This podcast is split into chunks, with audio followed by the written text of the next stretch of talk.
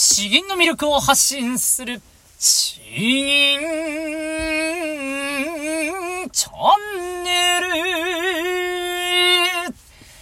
はようございます。こんばんは。詩吟チャンネルのヘイヘイです。このチャンネルは詩吟歴20年以上の私ヘイヘイによる詩吟というとてもマイナーな日本の伝統芸能の魅力や吟じ方についてわかりやすくざっくばらんにお話ししていくチャンネルです。えー、皆さんいかがお過ごしでしょうか？今日関東の方はですね、もう一気に気温が10度以上下がって、もう本当に季節があ相当戻った感じかなというところです。まあ本当に体調崩さないように最近僕病弱キャラなんですね。えー、体調崩さないようにしないとなというところです。昨日もゲリラ豪雨食らって、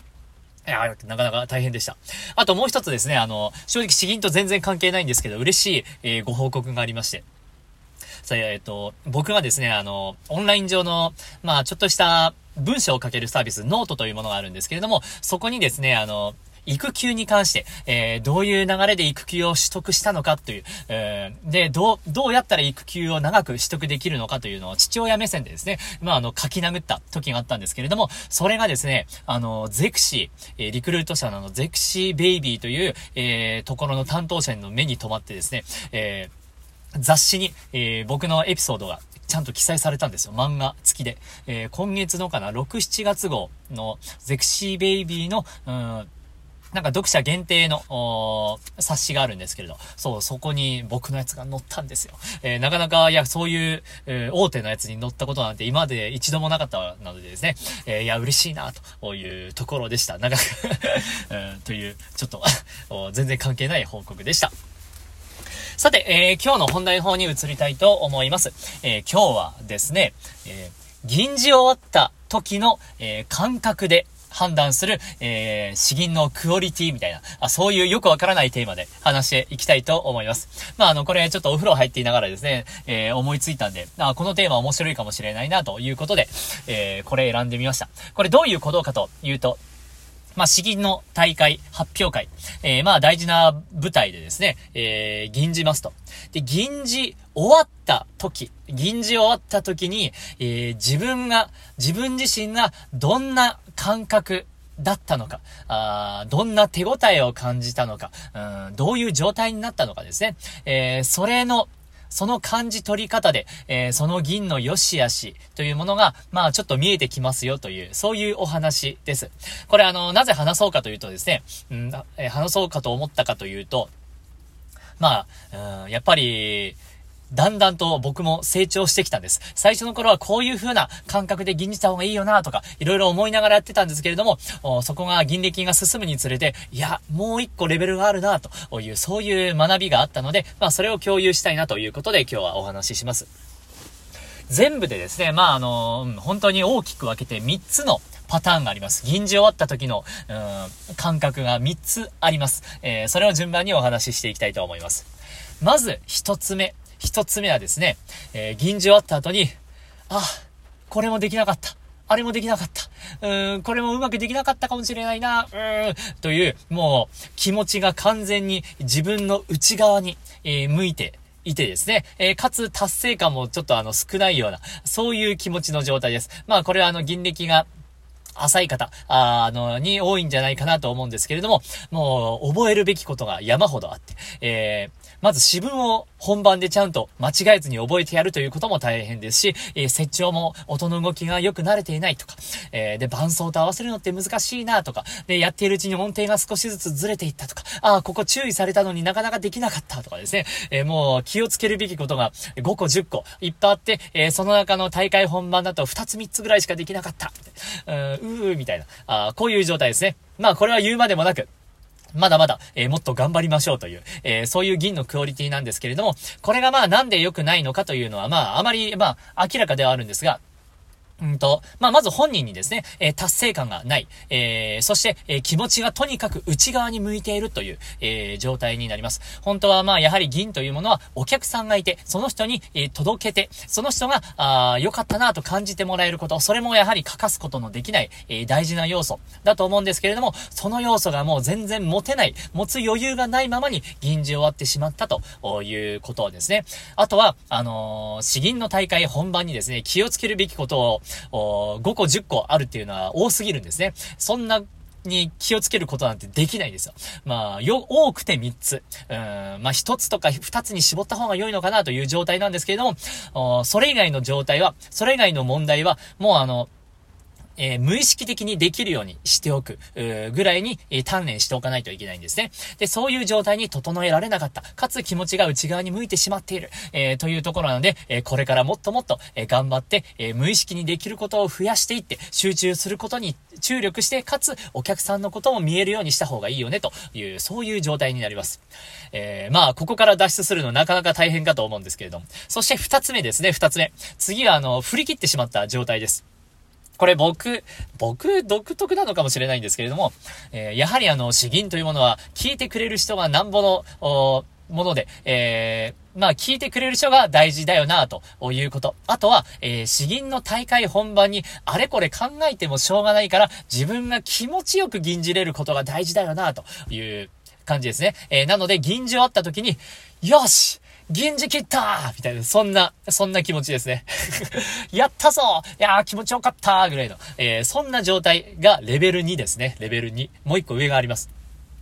えー、この状態、一時期は僕はあの、これを目指して吟じていたんですね。えー、そんな状態になった方がきっと、え自分も楽しいし、相手も聞いていていいだろうな、というふうに思っていました。ただですね、これもまたやはり良くないんですよ。良くないんですよ。えー、なんだかんだ、これ自己満足の世界に近いんですよね。えー、自分はもう細かいことも考えずに、とにかくスッキリすればいいという、そういう考え方になります。いくら性格が大雑把だからといってですね、えー、気にすべきことが一つもないなんてことはないんですよ。これは銀歴を何年重ねようが何十年重ねようが、多分そういうことは将来、生涯来ることはないはずなんですね。えー、なのに、えー、いや、本番はもう気にしない。えー、とにかく気持ちよく吟じるんだ。あということ。で、お客さんに、えー、お客さんに心地よくなってもらうというよりは、お客さんに自分のこの銀を聞けみたいな、そんな感じになってしまうんですね。えー、なので、完全にこれはあの、一つの自己満足になってしまうので、これも、これもまだあの、青々しいなと いう、そういう銀になります。えー、僕はこれ高校生ぐらいの時はこんな感じでしたね。えー、そして最後のレベル。三つ目、えー、なんですけれども、えー、これはですね、うんと、なんて表現しようかな、なんて表現しようかな。えー、まず一つ目は、ふぅ、疲れた。疲れた。うん。まあ、やった。やりきった。うん。うん。ちゃんと、ちゃんとやった、やったけど疲れたな。うん、そんな感じですね。えー、この、なんとも言えない、この渋いような、渋いような感覚。これが、これがいい議員をやった後の感じになるのかなと、今は僕は思っております。えー、これはまあこれまで話してきたね、やつの、まあ集大成みたいになるんですけれども、まずはですね、あのーえー、気をつけるべきことはやはりあるんですよ。ただそれを一つ二つ、まあ多くて三つですね。えー、それに絞るんですね。ただそれらのやるべきことというものは、まああの、本当に何度も練習してもなかなか、あ自信がない本当の最後の最後の絞りかすみたいなところなので、えー、苦手なことにちゃんと向き合っている状態なんですね。向き合っている状態でアクセントとか音程とかですね、まあ気をつけながら、あやるわけで、えー、やはりまあそこに意識がある程度咲かざるを得ないんですね。その中で、うん気をつけて気をつけて、えー、足を踏み外さないように、えー、平均台を歩いてるかのようにですね、えー、一個一個丁寧に歩いていくような、そんな感じ。え、だから、まああの、銀次終わった後にですね、ふぅ、やった。疲れた。あそんな感じになります。そして、えー、まあ、腹式呼吸の話にもなるんですけれども、やはりあの、本番になると気持ちがどんどん浮ついていて、胸式呼吸になりがちなんですね。お腹にお腹に、下っ腹に下っ腹に、丹田に意識を常に持ったまま銀じ切れるかどうか。これもですね、やはりあの、疲れるんですよ。本当に疲れるんですよ。なので、えそういった場面でも、もう疲れる銀をできたかどうかということなんですね。えーそ、そこなんですよ。で、かつ、まあ、あのーただそれだけだと自分の方ばっかり向いてしまうので、えー、まあ、気をつけるべきこと、気をつけるべきことは3つ。で、まあ、体力も使う。えー、その上でお客さんにもちょっと、ちょっと届い、届いてほしいな、あちゃんと、えー、正確な議員を聞いてほしいなと。うん、それぐらいの、このバランス感覚ですね。自分とお客さんがまあどれぐらいだろうな自分が7、お客さんが3とか、それぐらいの割合かもしれないんですけれども、まあそういう状態で、えー、ふう、疲れた。うん、これぐらいの感覚で吟じることができたら、結構いい、えー、クオリティになるんじゃないかなというところです。どうでした、どう、どうだったでしょうか？うん、そうだね、そうだね、と思っていただければ嬉しいんですけれども、全く違うわと思われたら、まあごめんなさいという、もう今回は完全に主観に近い話なんですけれども、まああの、この銀じ終わった時にどういう風な、あ心持ちになりたいのか、それを目指して、え銀じるだけでもですね、またこれも銀のクオリティに変わってくるかなと思いましたんで、今日は話してみました。よし。では、えー、後半ですね、さらっと一つ銀じて終わりたいと思います。えー、今日は、え、こちら銀じていきます。これもあんまり銀じたこと少ないかもしれないですね。えー、古章家紋、作、出題ですね。えー、これはもう幕末の生きた方のやつですね。では、詩文読んでいきます。祭祀元来、多くことを誤る。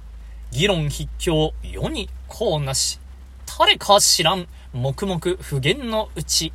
山はこれ、せいせい、花はこれ、くれないなりよ。えー、内容を読んでいきます。祭司と言われる人がかえって間違いを起こしやすい。賢ぶって議論をしてみても、言うだけでは世のために何の役にも立たないものである。花は人すれ知れずとも黙々として咲き、そして散り、山もまた青葉に包まれるではないか。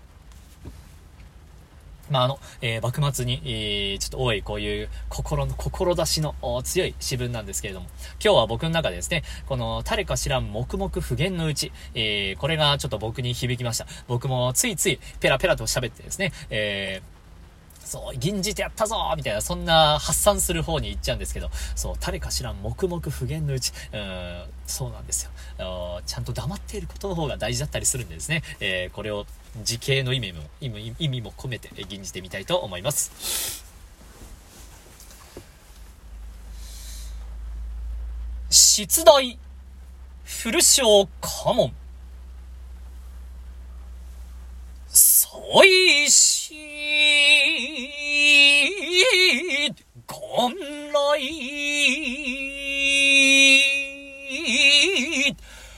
多くこと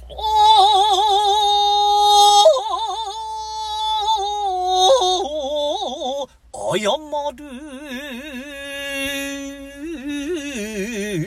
議論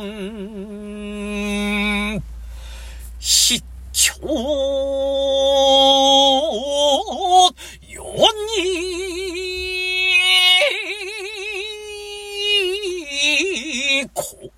おんのしい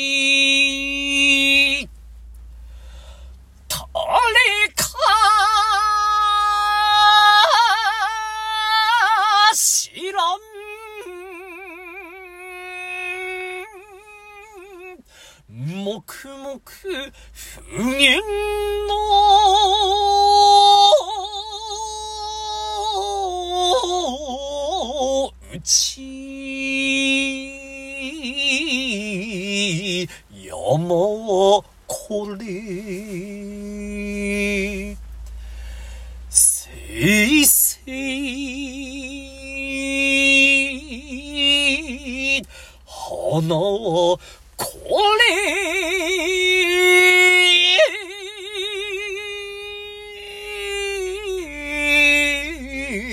くれないなるお